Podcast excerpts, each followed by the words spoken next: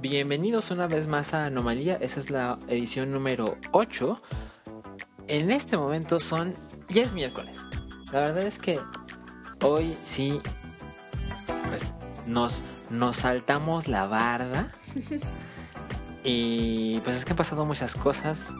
Pero tenemos que decirles la verdad, estamos así de tarde porque fuimos a cenar flautas. Vamos a cenar flautas. Hoy, hoy es un día muy especial para, para nosotros dos. Y es que, pues, convencidos con la idea de dar a conocer cosas increíbles que no mucha gente conoce, que están fuera del radar. La verdad es que sí les tenemos que recomendar unas flautas en la Condesa, que son bien chingonas, que son, son baratas. Sí, no, no, son- no son súper baratas, pero son baratas. Y sí, el lugar se- es mágico, se llama Antojitos Leti. Antojitos Leti no patrocina este podcast. Yo aceptaría que patrocinara con flautas. Felizmente lo aceptaríamos. Hay ratas de pollo, de Ay, tienen otras papa. cosas, pambazos pozole, Ajá, ajá, pozole, polla bien enchilada. La verdad es que se están diversificando. ¿eh? No, la verdad es que me doy cuenta que Leti, Leti tiene ahí una mina de oro, pero, pero no crece el lugar. Ay, oye, No, sí, hoy creció, ahora le pusieron otra banquita. la calle donde está es Fernando Montes de Oca, ¿no? Me parece que sí. Esquina con... Con... ah, Mazatlán. Mazatlán, Avenida exactamente. Es, en- es justo en entre esquina de...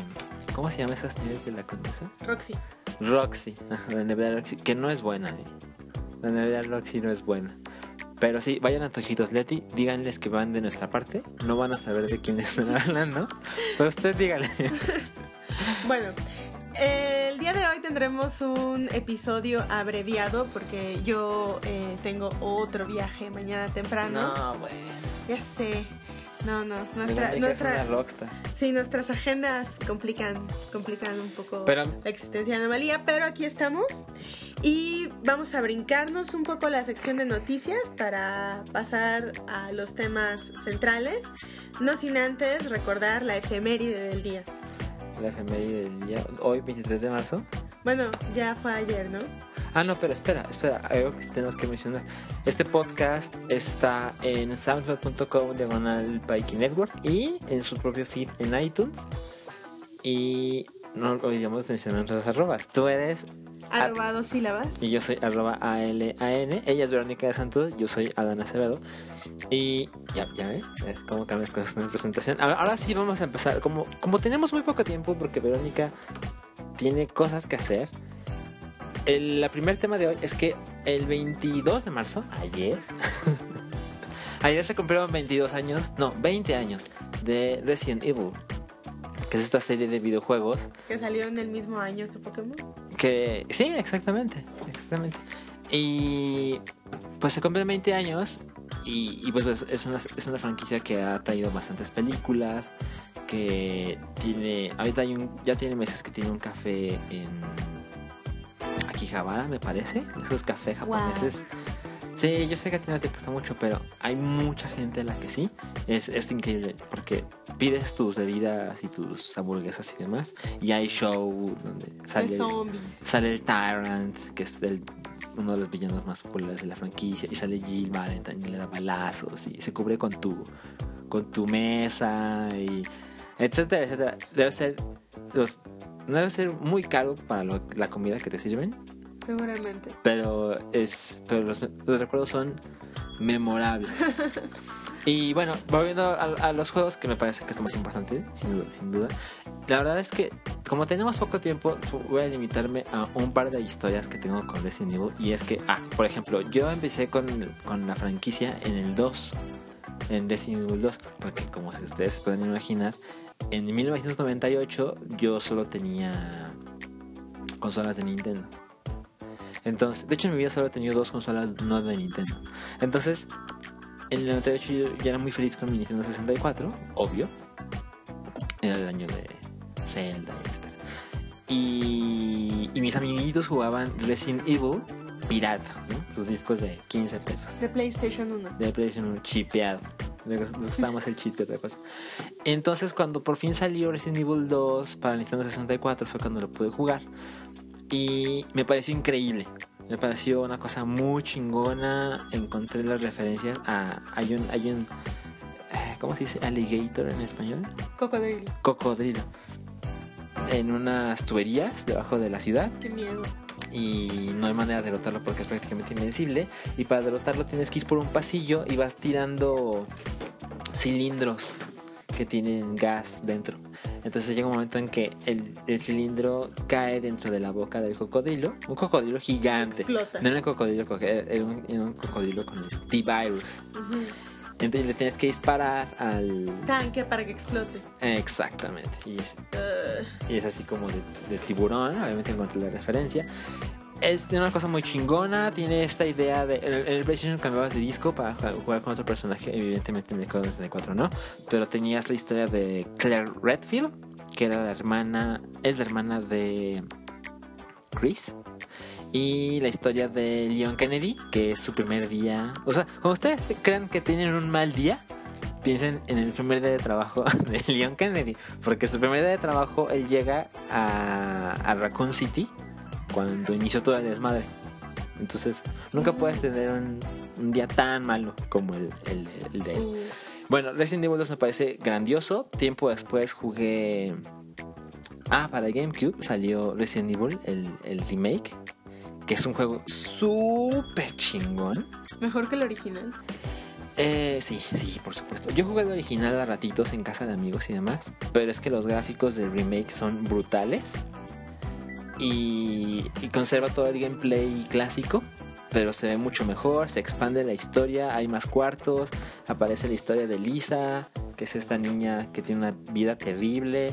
La, la verdad es, me- hablas como si supiera de, de qué estás hablando. Sí, es verdad. Y- Pero no, de- es una de las franquicias que, que me pasaron completamente de noche. En realidad, eh, si me hablas de Castlevania, llegué a jugar un par de horas. Si me hablas Ajá. de muchas otras franquicias, por lo menos sé de qué hablas. Pero Resident Evil me ha pasado serio? completamente de noche, sí. Pues mira, en la, La en la prepa mi ringtone era en los quejidos de Lisa Trevor. Ah, Entonces, ok, qué padre. yo, yo soy esta clase de persona. Y para terminar, porque tendría que ser bastante breve, adoro muy intensamente Resident Evil 4. Resident Evil 4 es, sin duda, está en mi top 10 de juegos ever. Lo compré cuando salió para GameCube. Lo adoré intensamente. Luego salió para PlayStation 2, ese no lo jugué. Luego salió para... Bueno, ahorita o sea, está para cualquier consola. han sido varios remakes. Eh, no, esos no son remakes, esos sí son... em, ¿Cómo llamarlo? Lo llevaron a distintas plataformas. Ah, desde que salió para GameCube, imagínate O sea, todas las consolas posteriores. Exacto, adaptaciones. Ha salido, está para iOS, que también lo bajé. Y bueno, es una basura esa versión. Pero el juego es increíble, tiene, tiene un gran, gran, gran, gran ritmo. Siempre va para arriba. Ajá. Empieza muy chingón y el final es brutal y nunca hay una parte aburrida. Hay jefes Wow. creativos. Tienes que tienes que hacer distintos tipos de misiones. De repente proteges a, a la chica que es la hija del presidente de Estados Unidos. Wow. La- el cambio de, de perspectiva es una gran idea. Por eso tantos juegos lo copiaron después. A Resident Evil 4 le dimos Gears of War. Chingos de cosas muy emocionantes. Luego me lo compré para Xbox 360, que sí se ve mejor, pero es mismo juego. Lo acabé otra vez, lo acabé con todo. Creo que si lo sacaran para Wii U. seguramente lo compraría. Em, gran juego, si usted no lo ha jugado debería intentarlo. De Resident Evil 6 luego hablamos cuando tengamos mucho más tiempo y, y- y tiempo de sobra, porque ese solo se le debe dar esa clase de tiempo. Y como ya tenemos tan poco tiempo, entonces vamos a pasar al siguiente tema. ¿El siguiente tema cuál es? House of Cards. La cuarta temporada ya Ujú. la vimos completa. Y no es mi favorita, pero definitivamente es fenomenal. Es decir, esta es una serie que no ha tenido. No ha tenido baches, francamente. O sea, hay algunos episodios que son para explicarte cosas o para atender el terreno de cosas. Y en general yo diría que esta temporada es un puente. Pero tiene unos episodios memorables. De hecho, tú te atreviste a decir que quizás el mejor episodio de la serie. No, no, no, no, no. Lo que digo es que la cuarta temporada, bueno, mi historia con House of Cards es que me parece que es la serie estelar de Netflix. Sí, sí. A diferencia de Orange is the New Black, por ejemplo, que salió un año después que House of Cards y que parecía que era como... Pues estaban sentando las bases, ¿no? Del contenido original de Netflix. Y empezó muy bien, pero ya en la tercera temporada... Pues mira, yo no, acostumbro, yo no acostumbro dejar series y sí dejé la tercera temporada de Orange is the New Black, pero House of Cards me parece que es una gran serie, como, como mencionaba, es la serie estándar de, estandarte de, de Netflix, porque se nota la- el nivel de producción, es decir, lo dirige... Los, los primeros tres episodios posiblemente los dirigió David Fincher Ujú. y es producida toda la serie por David Fincher. Pero también por eh, los actores principales, por Robin Wright y Kevin Wright Spacey. Kevin Spacey, Sí, pero, pero eso, aunque está chingón, no es tan relevante como lo que trato de decir. Y es que era traer un gran nombre a. Esto no es tele, esto no es así, un programa de tele. Esto es calidad de cine en un formato Pero, televisivo ajá. que, que te da mucho más tiempo de. Para contar una historia. Digo, ahorita estamos sacando las cuentas y llevamos 52 horas de House of Cards. viendo esta misma historia, estos mismos Ajá. Pero yo creo que sí es muy importante eh, mencionar que Robin Wright y Kevin Space. Es, están involucrados como productores ejecutivos porque se nota claramente que es un, pro- un producto, que es un proyecto muy de ellos también, ¿no? De hecho, Robin Wright dirige varios, varios capítulos de esta temporada y ya había dirigido varios capítulos antes también. Eh, y, y yo creo que yo creo que sí se nota eh, como la entrega, ¿no? Como que les importa mucho el proyecto a Ajá. los dos. Y es muy importante decir esto de los dos porque si en las anteriores temporadas habíamos visto como personaje principal a Frank Underwood, eh, yo estoy segura, o bueno, A ver, espérate. Obviamente, aquí vamos a decir toda clase de spoilers de la temporada 4 porque ya la vimos, ya pasó tiempo suficiente. Creo que la gente ya está viendo Daredevil. Bueno, un amigo me estaba diciendo hace un par de días, así de, ay, no sé qué ver en Netflix, no sé. Y le empecé a decir como un par de cosas. Y me dice, sí, es que House of Cards ya, o sea, la vi hace, así, así, ya como cosa del pasado y no tenía ni dos semanas que se había estrenado.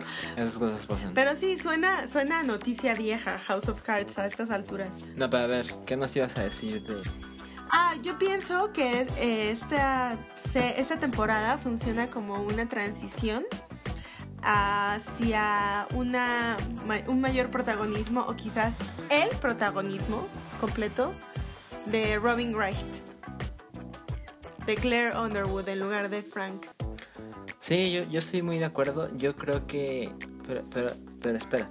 Lo que trato de decir es que no, no creo que tenga el mejor episodio de la de toda la serie, pero creo que sí tiene esta temporada 4 dos de los mejores episodios de toda la serie y uno de ellos es cuando le disparan a Frank Underwood, Al presidente. ajá, el presidente, que, Que que- Estados Unidos tiene un romance, ¿no? Con los atentados a... a Ay, pres- con los claro. atentados presidenciales. No, y aparte siempre es, es algo morbosamente atractivo porque, o sea, si le disparan al Papa es noticia que a todo mundo le importa. Y aunque, aunque el Papa no le importe a muchas personas, pues, pues es imposible, ajá, no tratar de pertenecer al, al evento. Cuando, cuando, ay, como un paréntesis, cuando fue el atentado contra Colosio, yo estaba viendo la rueda de la fortuna de Laura Flores, Wow. que yo adoraba. Los 90. todo Los lo que 90 da. y, y yo estaba muy molesto porque yo quería seguir viendo la rueda de la fortuna Y, y mi mamá estaba de no, no puede ser. pero bueno, Luis Donaldo Colosio no era presidente de México todavía. No. era un candidato. Ajá, exacto, pero, pero la, la noticia tiene tal magnitud que yo me quedé viendo las noticias en aquel entonces y creo que fue, fue mi despertar político, ¿eh? Wow. Cuando dije, ah, hay, hay muchas cosas en juego. Pero a lo que me refiero es que es una historia muy grande, donde gente a favor y en contra de un personaje, pues se unen y pues nadie quiere que se muera Bueno, nadie es un decir porque hay gente que sí quiere que se muera. sí, que seguro lo desea. Pero, pero existe una, un- una sensación de, de inseguridad y, y eso se refleja en, en esta serie. Y, y el otro gran episodio es cuando Claire Underwood acepta, acepta entre comillas, acepta ser candidata a vicepresidente de Estados Unidos porque evidentemente fueron creando la situación. Pero me parece que hay alguien que dice, es que si ganas esta eh, nominación, vas a tener que dar el discurso, el mejor discurso de toda la vida. El Y lo discurso- da, El discurso que termine con todas las habladurías. Ajá, exacto.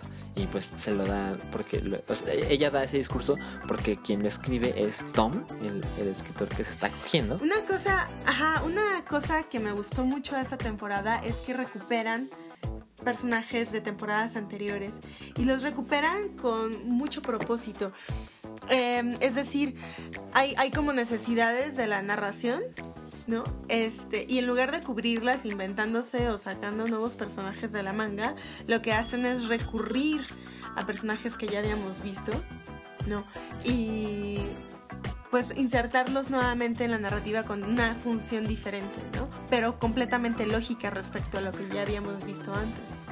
Ajá, eh, pero también en esta temporada hay gente que se va y hay gente que llega. Por ejemplo, mataron a Michu. Eso no lo veía venir. No, yo tampoco le voy a venir y, y, y si se muere... No, y además hay como cierta habladuría y ciertas cosas antes de su muerte. eh, ¿A qué te refieres? Al momento este tenso en el que lo acusan de traición, él nunca se entera, Sí. pero Frank llega a sospechar. Y entonces, cuando descarta esa sospecha, como que se acercan un poquito más.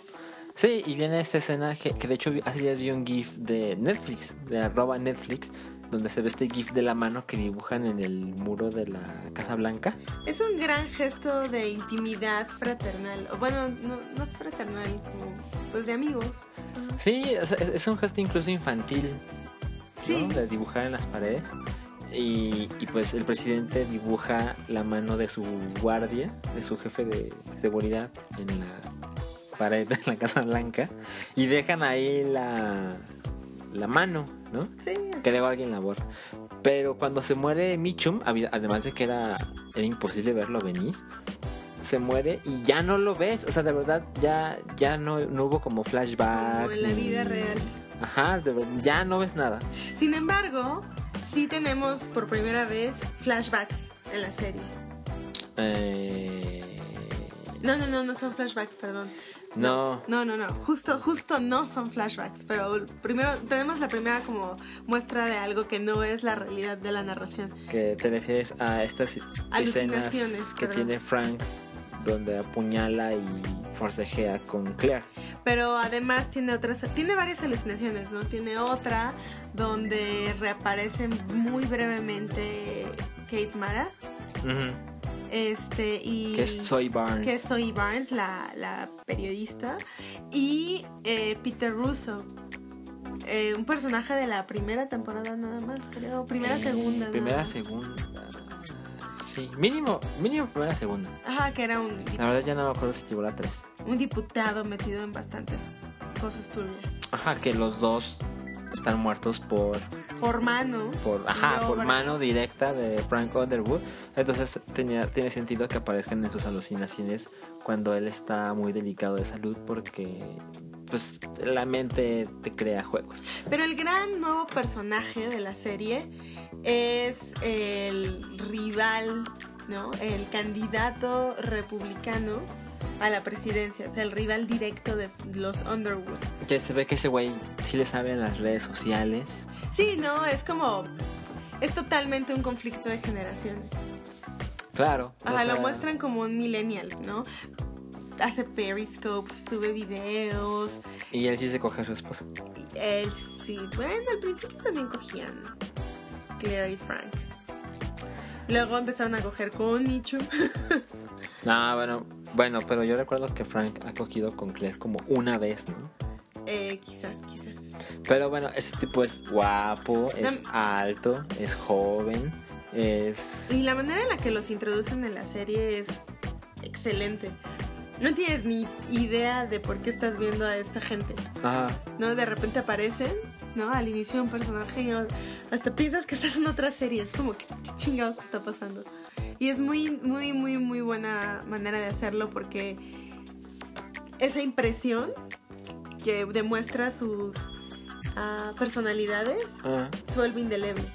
Yo creo que sí, sí lo hace chingón, pero no, no es rival para los Underwood. O sea, por supuesto los meten en problemas y de repente dicen algo porque lo que diga Frank o Claire, no hay modo de salir. Bien parado. Ajá. Pero no, de todos modos, hay muchas cosas que se nota que su juventud y, y demás los meten en problemas. Como cuando existe este estas personas que secuestran a una familia y que exigen hablar con, con el candidato republicano a la presidencia, no con el presidente. Entonces eso de algún modo disminuye la autoridad del presidente, pero el presidente toma esto como, ah, pues llámenle a este idiota para que él se haga cargo, porque pase lo que pase, va a ser su responsabilidad. Y como esto va a salir mal, es su responsabilidad. Entonces se envuelve al, al candidato republicano y, y por eso veo, ay, ojalá fuera mejor rival para los Underwood. Hasta ahora no lo ha sido. No, de hecho es una temporada en la que hay como problema tras problema tras problema, que no es algo que no haya sucedido en las anteriores, ¿no? Pero aquí de veras no, no ves cómo pueden llegar a salir bien librados, ¿no? Y en el último episodio, en los últimos minutos, los ves tomar así unas determinaciones que dices, bueno, claro que les van a funcionar, pero qué pinches miedo. A ver, antes de que lleguemos al final, sale Ellen Burstyn en la cuarta temporada. Lo cual es, además de una excelente actuación de su parte, es, es precisamente una de las grandes razones por las cuales yo creo que esta temporada eh, nos está mostrando un cambio de timón, ¿no? Lo que, que está poniendo a Claire en el centro de la narración. Ajá, sí. Eh, Ellen Burstyn aparece como la mamá de Claire, eh, que detesta a Frank con todo su corazón, lo detesta. y, y, y le habla culero. Y se lo dice en su cara. Sí. claro. Este, pero además, esta mujer que es- se ve que es dura, dura, dura. ¿no? Y, y, y en cuanto la ves dices, ah, como que entiendes por qué Claire es, como es, ¿no? Pero se está muriendo de cáncer. Sí. Eh, y esto tiene una función mediática para los Underwood. Sí. Como utilizan eso en varias ocasiones de manera estratégica. Y de hecho también lo utilizan por sugerencia de la madre. En, un, en última instancia, sí. Ajá. Pero sobre todo tiene una función dramática. Y esta función dramática es deshumanizar a Claire. A Claire la habíamos visto antes eh, tener como eh, ciertas dudas, ¿no? Como tener ciertos titubeos en algunos momentos, ¿no? Y sus deseos estaban en segundo plano, ¿no? Sus deseos de poder. Y habíamos, la habíamos visto tener como affairs, ¿no? Pero completamente desvinculada eh, emocionalmente. Incluso de- desvinculada emocionalmente de Frank, ¿no? Pero ahora, ahora la vemos como que sí le tiembla el corazón, ¿no? Y a final de cuentas controla eso. Y. Y pues sí, este. Su relación con su madre mm, la vuelve una perso- un personaje más frío, un personaje más calculador. Eso es lo que nos muestra esa relación. Pues mira, a mí me parece increíble la mamá de Claire Underwood es la mamá de la niña del exorcista. Me parece, No es coincidencia. me parece que el güey que decidió eso no, es, es- es lo máximo. Luego sale el... el- se- se- ah, bueno, aparece el personaje de Neve Campbell en, en esta cuarta temporada. Que ella es... Está muy bien. Es, es un personaje femenino de alguien que... Básicamente, creo que puedes pensar muy fácil que en otra época Ajá. hubiera sido definitivamente un güey. Porque es una mujer que tiene contactos y que se hace cargo de la campaña de gente en, puestos muy altos. De hecho es clarísimo cómo es eh, la contraparte de Doug, Ajá, del exactamente. Chief of Staff de, de Frank Underwood, que es como su su, perro. guardián, tú mismo lo dijiste. Que esa es la diferencia. Él, o sea, Doug es el perro de Frank. Y, y Neve Campbell no tiene esa actitud, pero tiene la misma, efectividad. exacto, la misma función. Y ella es la actriz, o sea, seguramente la reconocerán como la actriz principal, principal de Jóvenes Brujas. Los, los 90 otra vez con todo. Y de Scream. Y de Scream, que a mí, yo de Scream no me acuerdo de ella, o sea, me parecía como una actriz genérica. Yo nada más me acuerdo de ella en Jóvenes Brujas. Y está igualita. Está igualita. Eh, no, se parece un Claro, sabes que es una mujer, pero no diría que. Ahora es, es lo que le llaman la MILF, ¿no? O sea, o sea, no es la misma. Está muy guapa, pero pues no es la misma. Bueno, pasemos al siguiente. No, pues a ver. Creo que sí es momento ahora de, la verdad el final.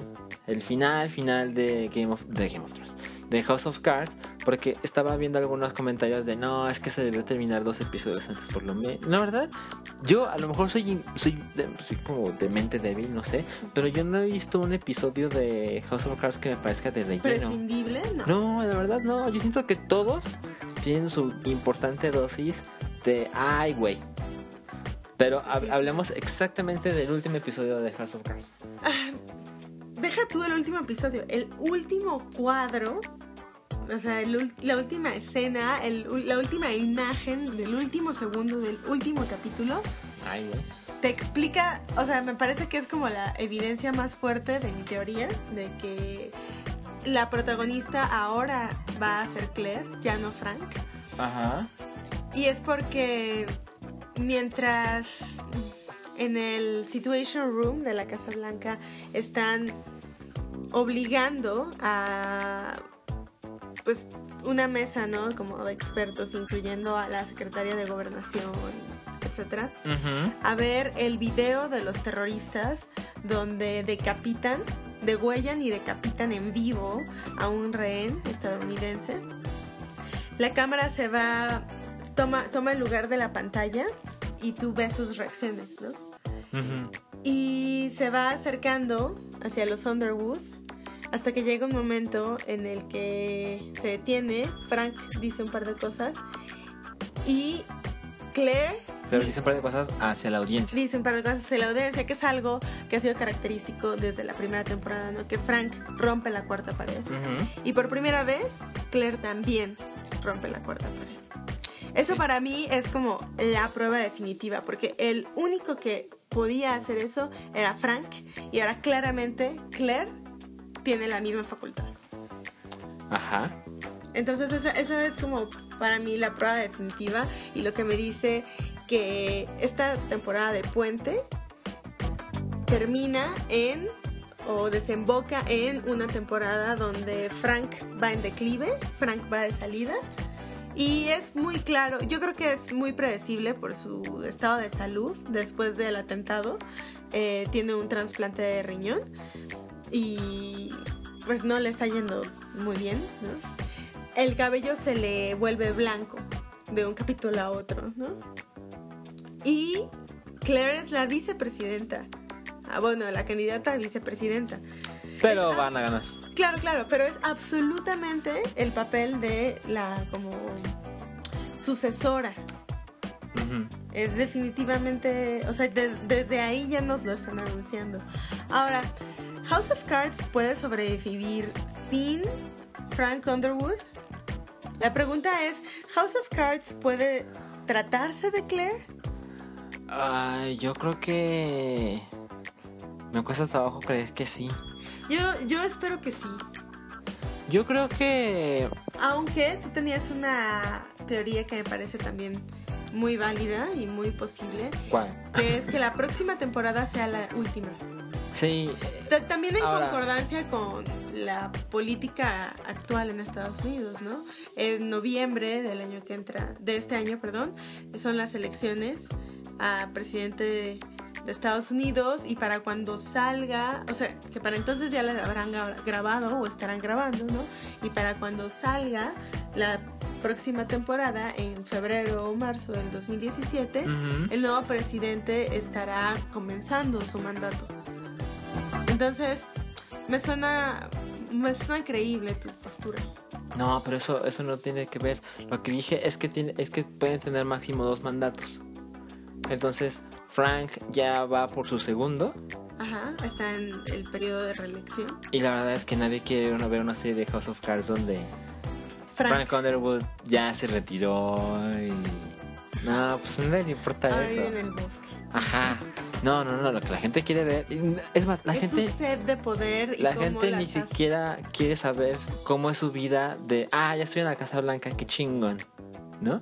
No, la gente No es quiere... de West Wing. La gente quiere ver cómo lucha por el poder, porque aunque ya tiene rato siendo presidente, pues llegó de un modo accidentado, llegó de un modo con, con torpeza, porque... Cuestionable. Ajá, porque él, él le, le quitó el poder al presidente. Le metió el pie por todos lados. Ajá, y él llegó por no por elección popular, sino que de repente ya era presidente y ahora busca realmente ganarse el voto de las personas para seguir siéndolo. Yo creo, y a lo mejor está mal que me esté adelantando, pero yo creo que no sé si no sé si Frank se muere o simplemente tiene que dejar el, el puesto. Bueno, a ver, empezando. Yo creo que Frank y Claire ganan las elecciones populares. Ambos tienen el puesto de presidente y vicepresidente. Algo pasa con Frank y él tiene que salirse del juego. Se muere. Posiblemente la muerte es la mejor manera de salir. Digo, es Frank Underwood. No se va a salir porque le duele el estomaguito. No. y cuando Claire es la presidenta de Estados Unidos, Se acaba House of Cards. se acaba la temporada y la serie. Puede ser. Puede ser. Nos dejan coito interruptus. Ahora, también eh, la quinta temporada se confirmó el 28 de enero de 2016, cuando faltaba poco para su estreno. Entonces, a lo mejor en enero de 2017 dice Netflix, no, pues a ver, temporada 6 de, House of Cards. de House of Cards. Entonces, pues bueno, a ver qué pasa. Eso pasó con House of Cards. No hemos visto nada de Daredevil. Tú no has visto nada, nada de nada de nada. Vi un par de capítulos sueltos de la temporada, de la primera temporada, pero no me atrapó. Realmente no me atrapó. O sea, creo que está bien hecha, pero no está tan bien hecha como House of Cards. Perdón, Me parece que acabas de decir una barbaridad.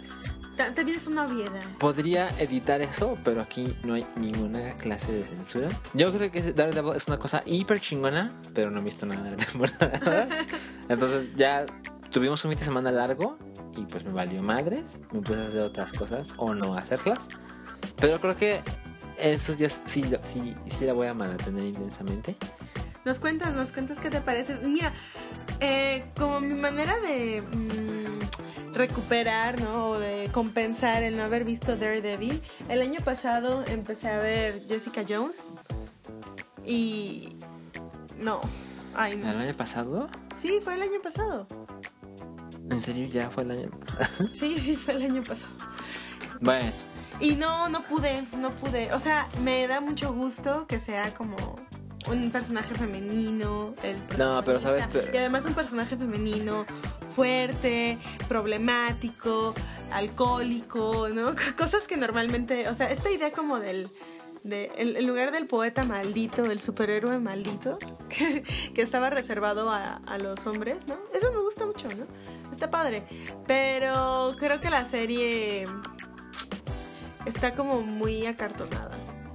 Perdón, perdón. No, pero yo creo que terminó siendo un, porque yo, yo también fui parte de eso, pero terminó siendo un efecto comparar Jessica Jones con Daredevil. O sea, Daredevil es, Pero yo no, yo no había visto Daredevil realmente. sí, ya sé. Entonces, o sea, fue mi manera de compensar y tampoco Jessica Jones me atrapó. No, Mira. no, no. ¿Sabes? Hablan mucho de, de todas estas versiones que ha habido, ¿no? De Batman, ¿no? O sea, el Batman de Zack Snyder, ¿no? El Batman de o el Superman el super sí el Superman de los 70 y el Superman de ahora el super- o sea hay como muchas versiones de esos mismos mitos no Eh, creo que House of Cards es un excelente ejemplo de cómo renovar viejas historias no y y, y que sea absolutamente contemporáneo, ¿no? Y quizás hablaremos de eso en nuestro especial de Shakespeare que ya estamos preparando. Pero eh, House of Cards tiene las primeras temporadas mucho de Macbeth Y en las más recientes, mucho de Ricardo III. Ok. ¿no? Y, a- y ahí sí, o sea, se han hecho y vuelto a hacer y vuelto a hacer y vuelto a hacer las mismas historias. Y. Y, y, y no, y, House of Cards no, no, no te quedas pensando en, bueno, es que el arquetipo está construido, sí, así. No, o sea, realmente te pega, realmente te deja con la boca abierta. Y en Jessica Jones estoy viendo, le estoy viendo las costuras todo el tiempo, ¿no? Es como, ah, sí, le pusieron esta característica. Y ahora le pusieron esta característica, ¿no? Y lo mismo con el sidekick, ¿no? La amiga rubia que fue víctima de violación, pero ahora está como toda fuerte y entrenada para ser alguien que se puede defender, ¿no? Entonces es como tan evidente la agenda que entonces resulta un poco aburrido. Bueno, eh, querías recomendar algunas cosas para est- estos días, ¿no? En- Sí, pasamos a la sección de la cartelera de la semana. Ajá. Es una semana especialmente agitada porque inician dos grandes como ciclos de cine. Uno de ellos es Ambulante en su edición número 11, de la cual yo tengo eh, ya algunas películas como con estrellitas, ¿no? Porque realmente las quiero ver. Una de ellas es Fuoco Amare, de la cual no sé gran cosa. El director es Gianfranco Rossi, pero lo más importante es que ganó el Oso de Oro en la Berlinal del año pasado. Y trata sobre la vida en la isla de Lampedusa, en Italia, como pueden escuchar por el nombre del director y el de la película es, es una película italiana. Y tiene mucho que ver con la crisis de, de migración que se vive actualmente. Ok.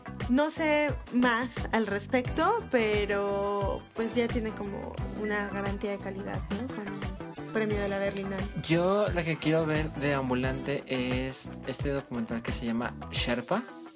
Creo que tiene otro título ahí. Ah, Sherpas. Héroes del Everest.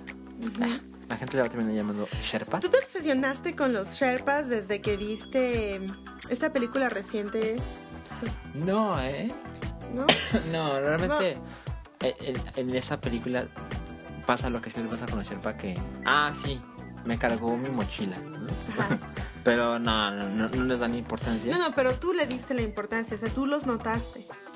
Pues no, no diría que me llamó tanto la... Pero e- este documental lo he, lo he visto recomendado en algunos sitios que en los que confío intensamente y lo definen como como así la clase de documental que es muestra de así deben ser los documentales que te muestran cosas que de otro modo no podrías conocer y te lo muestran de tal modo que dices cómo sucede que yo no sabía de esto antes y, y es una película de 96 minutos que se estrenó en, en- ya en 2015, pero, pero me parece muy bien que, que llegue tan, entre comillas, pronto a México, porque también es esa clase de documentales que yo siento que los documentales tienen ese problema de que los puedes ver en tu casa, problema entre comillas, de que los puedes ver en tu casa y no pasa nada.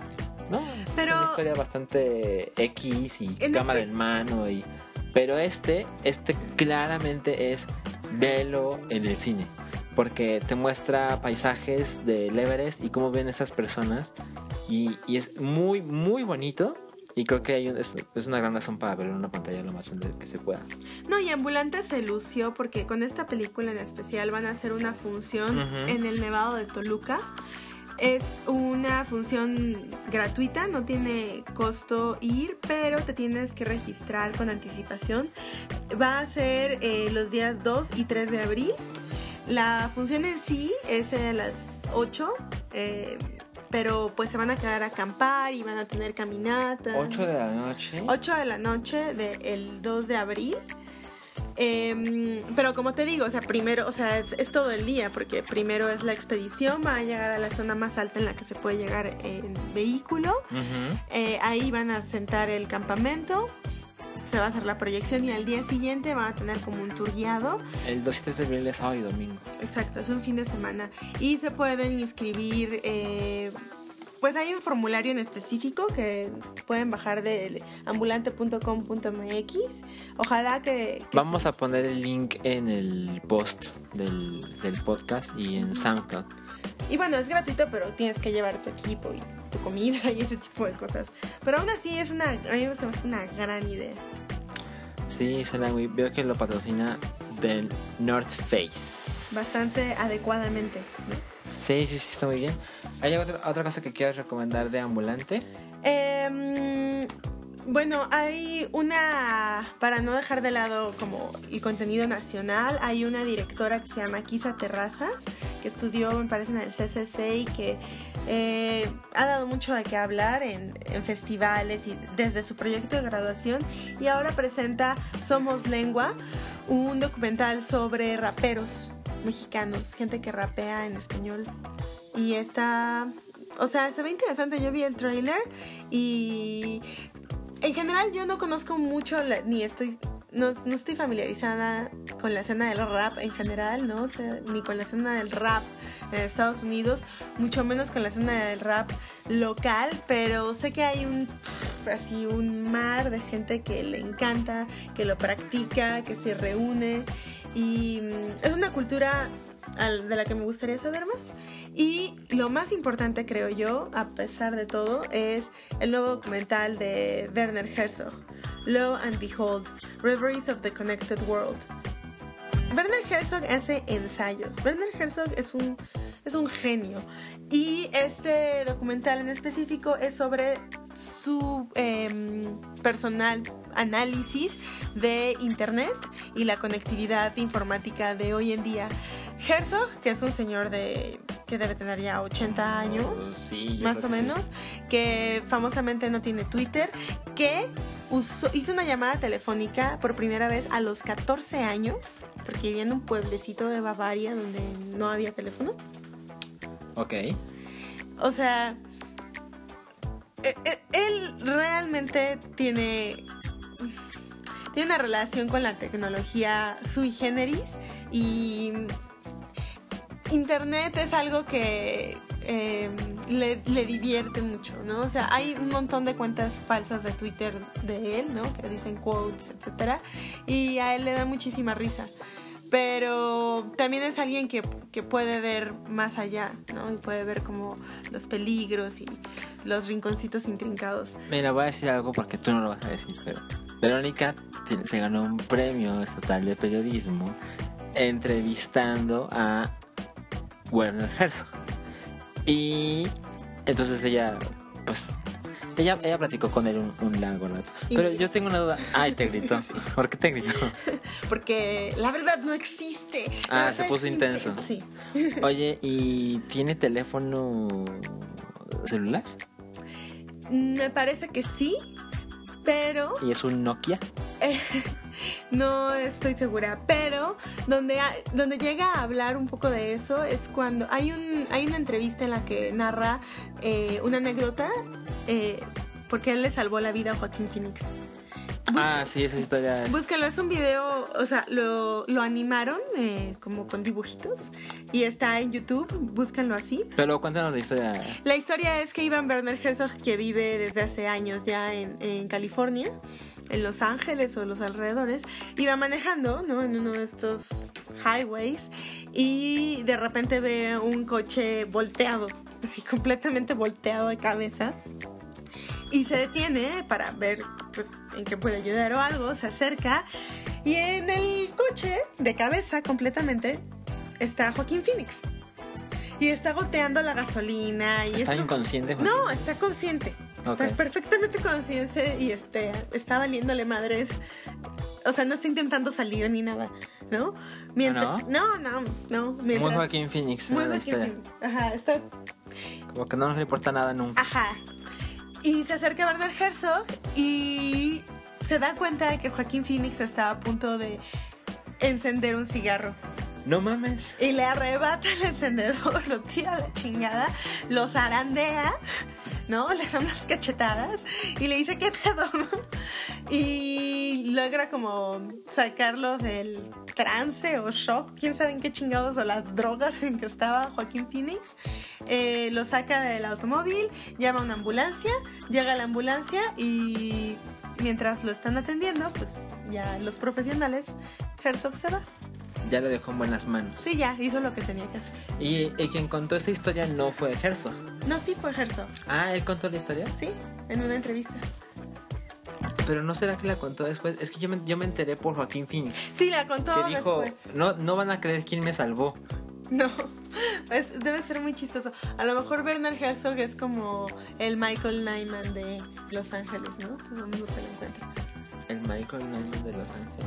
Sí, no, que Michael Nyman aquí en la Ciudad de México, todo el mundo se lo topa. Ah, ya. Ah, yo nunca me lo he topado. Pero hay gente que se topaba mucho a Tarantino en la Condesa. ¿Ah, sí? Me- sí, es que estuve viviendo un tiempo acá. Pero ah, creo que ya vivía aquí. Pero bueno, el punto es que Ambulante, recuerden, es un, es un Una gira de documentales que que está en todo el país. Casi, casi todo Sí. el país y también ya en Estados Unidos y Colombia y son... Ah, sí. sí, O sea, por ejemplo, ustedes investiguen mejor, pero. O sea, con más precisión. Pero, por ejemplo, es, inicia en la Ciudad de México del 1, el 1, o sea, va a estar del 1 de abril al 14. Y va a recorrer Oaxaca, Puebla, Coahuila, Michoacán, Jalisco, Baja California. Y termina en Veracruz, que va a estar del 26 de mayo al 2 de junio. Entonces, ya ustedes busquen cuáles son las fechas en su ciudad.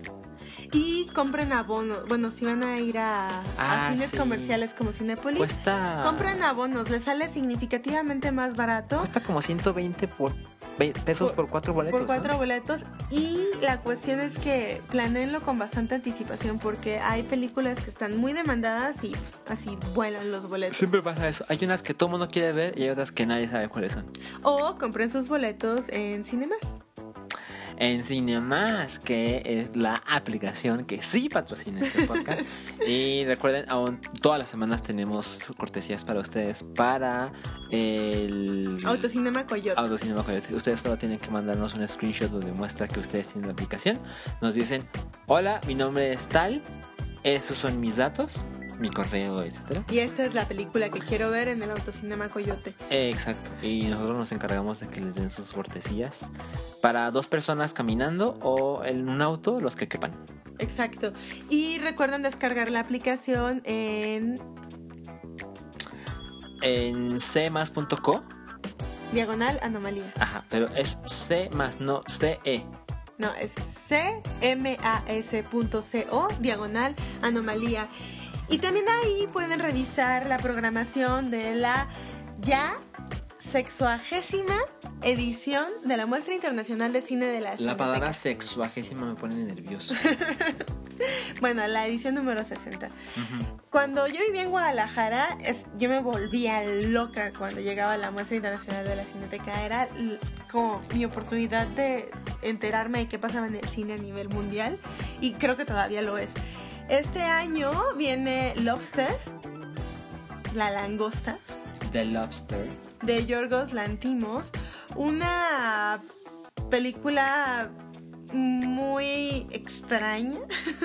Yo no la he visto, pero he oído maravillas de ella. Es una distopía no muy alejada, quizás unos 10, 20 años después, ¿no? Donde eh, dice las personas solteras, de acuerdo con las leyes de la ciudad, son llevadas a el hotel, donde están obligados a encontrar a una pareja romántica en 45 días o serán transformados en bestias y arrojados al bosque. Ok. Dios mío, si eso, si eso sucediera, si eso, si eso sucediera en la realidad, imagínense. O sea, sería como si Tinder fuera una herramienta fascista o algo, no sé. Es debido a muerte. Es de vida a muerte, sí. Y pues le ha ido increíble. Colin, Farrell es el protagonista. Y, y, pues yo muero de ganas por verla. Además de que el póster es precioso. El póster es muy. Es probablemente lo primero que me llamó la atención, lo primero que vi de la película. Ajá. Y también viene La Asesina, una película china de Xia... Uy, perdonen. Ya te me dicen ese problema, ahora lo avises. Xiao Xianhu. ¿no? Ajá. Bueno, Supongo, sí. es una película sobre una asesina, precisamente, ¿no? Con grandes coreografías de artes marciales eh, y su misión es matar a un líder político en la China del siglo VII. Seguramente mi cultura eh, del mundo asiático y en específico de China es pues prácticamente nula y vergonzosa, pero pienso en como el tigre y el dragón. Crouching Tiger, Hidden Dragon. Sí, por supuesto. Es- o sea, yo estoy esperando algo así de ese nivel de belleza y de ese nivel de acción. Sí, sí, sí, por supuesto. Tiene, tiene toda la onda. También está súper, súper hypeada. Y por último, una película polaca, eh, Cosmos, de la cual no sé gran cosa, pero también he escuchado muchísimo hype. Eh, el... Bueno, no sé, ¿tú qué más has visto? No, no, no, síguenos contando de Cosmos. Pues está basada en una novela de Witold Grombowitz, un autor que en México y en general en América Latina es bastante conocido porque vivió un buen rato en Argentina, eh, digamos unos 15, 20 años y eh, se relacionó muchísimo con escritores argentinos, entre ellos Ricardo Piglia, quien en varias de sus novelas eh, tiene un personaje que es como una especie de de homenaje o de alter ego de Vítor Gombrowicz. Y, Ok. y esa es la razón por la cual yo estoy hypeada por esta película. Mira, yo, yo quiero ver tres cosas. Eh, quiero ver The Lobster, quiero ver The Assassin, que bueno, ya las, ya las contaste. Y quiero ver algo que me acabo de enterar cuál es el título en español. Que es posible porque tiene título en español. Se llama Vértigo, que es la película de Alfred Hitchcock, que es la versión remasterizada. Yo cuando vi Vértigo, pues, ay, yo como muy, yo nací en el 86. O sea, yo vi Vértigo. Ya era un clásico. Yo sí, y yo, yo la he visto varias veces y la he visto en mi casa. Creo que nunca la he visto en casa de otra persona. Pero te encanta la idea de poder verla en pantalla grande. Ajá, la verdad es que soy muy fan de Hitchcock. Es posiblemente de mis...